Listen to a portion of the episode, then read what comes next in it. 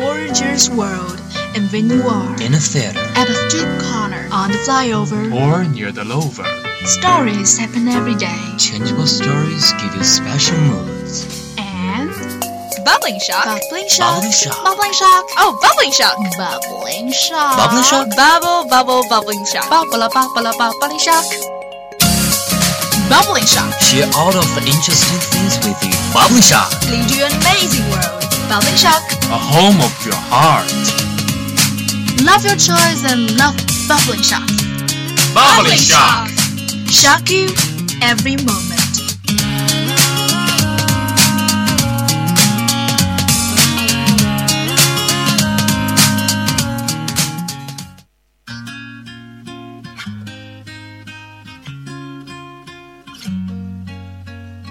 I thought that I've been hurt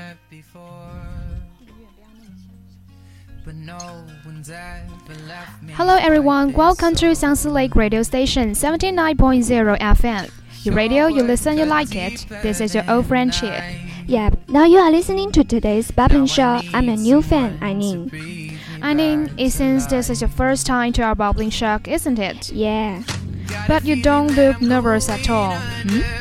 Come on, I'm not a machine. Only machine doesn't have any feelings. You don't want to talk to a machine till the end of this show, do you? No. But when it comes to machine, do you know the reason man versus machine battle? It is our topic today. Of course, the artificial intelligence program app Go defeats top professional Go player Lee Sedol, which caused a strike around the world. Actually, I watched the first round of this battle on internet. Well, can you explain to us something about this game? No problem. It is competition started in South Korea. Lee Sedol, a human com- champion of the board game called Go, squared off against a computer that had been programmed by Google. What is Go? Go is an ancient game originated thousands of years ago in China. There are two players and a big board. One player has white stones, the other has black stones. They take turns trying to fence up territory and capture each other's pieces. It sounds quite hard. Not really at first. I took an online tutorial this morning and I got a basic soon. Well, I mean, it's hard to further study because it requires high IQ, especially when you want to become a professional Go player. You are right. Also, before the beginning of this battle, human Go players have never been defeated by any artificial intelligence program. At the beginning, I held the belief that Lee would win the game because he is a human being, but the result really disappointed me. But to be honest, the result wasn't out of my expectation. Since the artificial intelligence is so well developed, the possibility of our defending machine is total executive. It's too early to jump to conclusion, and scientists say it can be considered a milestone in the quest for artificial intelligence. Alright, after taking so much, it's time to take a break. A song named Radioactive from Imagine Dragons for you. Hope you enjoy.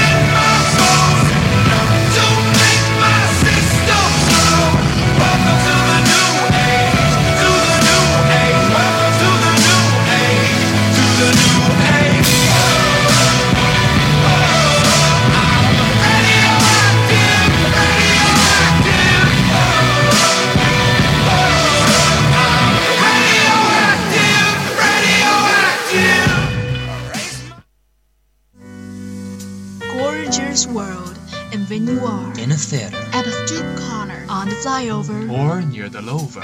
stories happen every day. Changeable stories give you special moods. And Bubbling shock. bubbling shock, Bubbling shock. bubbling shock, Oh, bubbling shock. bubbling shock, Bubbling shock? Bubble, bubble, bubbling shock. bubble, bubble, bubbling shock, bubbling shock. Share all of the interesting things with you. Bubbling Shock. Lead you an amazing world. Bubbling shock. A home of your heart. Love your choice and love bubbling shock. Bubbling shock. Shock you every moment.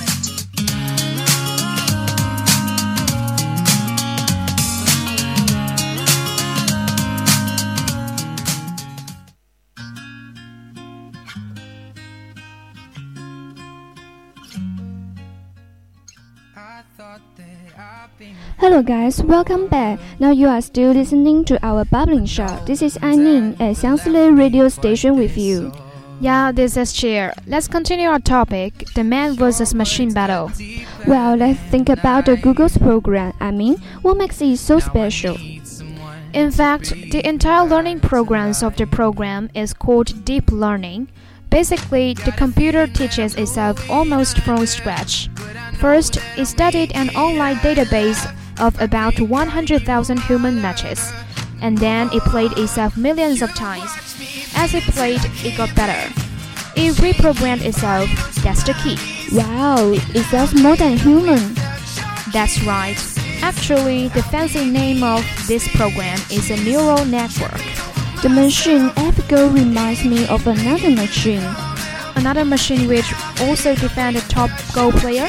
No, it's a machine from American TV series which called Personal of Interest. Oh, I know that. That's such an amazing TV series. I am looking forward to its season 5. Haha, me too. Let's introduce the show to our listeners. The series has received generally positive reception from critics, including an increase in outcome when the series introduced more serialized storylines and its exploration of artificial intelligence. And it centers on John Reese, a presumed dead former CIA agent who is hired by a mysterious millionaire named Harold Finch to prevent impending violent crimes predicted by the machine. A mass surveillance computer system that relays the identity of a single person predicted to be the crime victim of a perpetrator. Yeah, the play is always out of our reception, and things happen in movies are far more exciting than what we see in, in reality.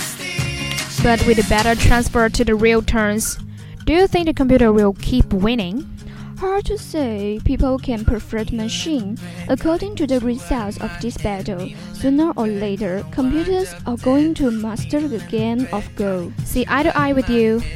I have another question for you. Since AI is developed so fast nowadays, should we evade the race of machine? Well, my answer is no.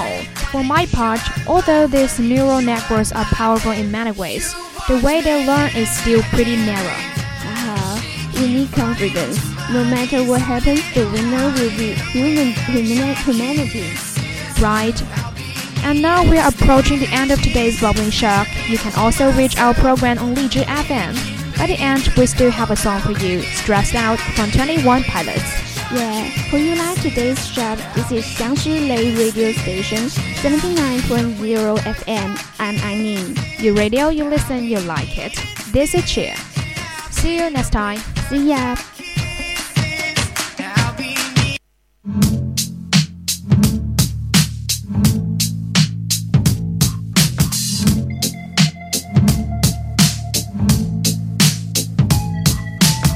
I wish I found some better sounds no one's ever heard. I wish I had a better voice that sang some better words. I wish I found some chords in an order that is new. I wish I didn't have to rhyme every time I sang. I was told when I get older all my fears would shrink, but now I'm insecure and I care what people think. My name's blurry face and I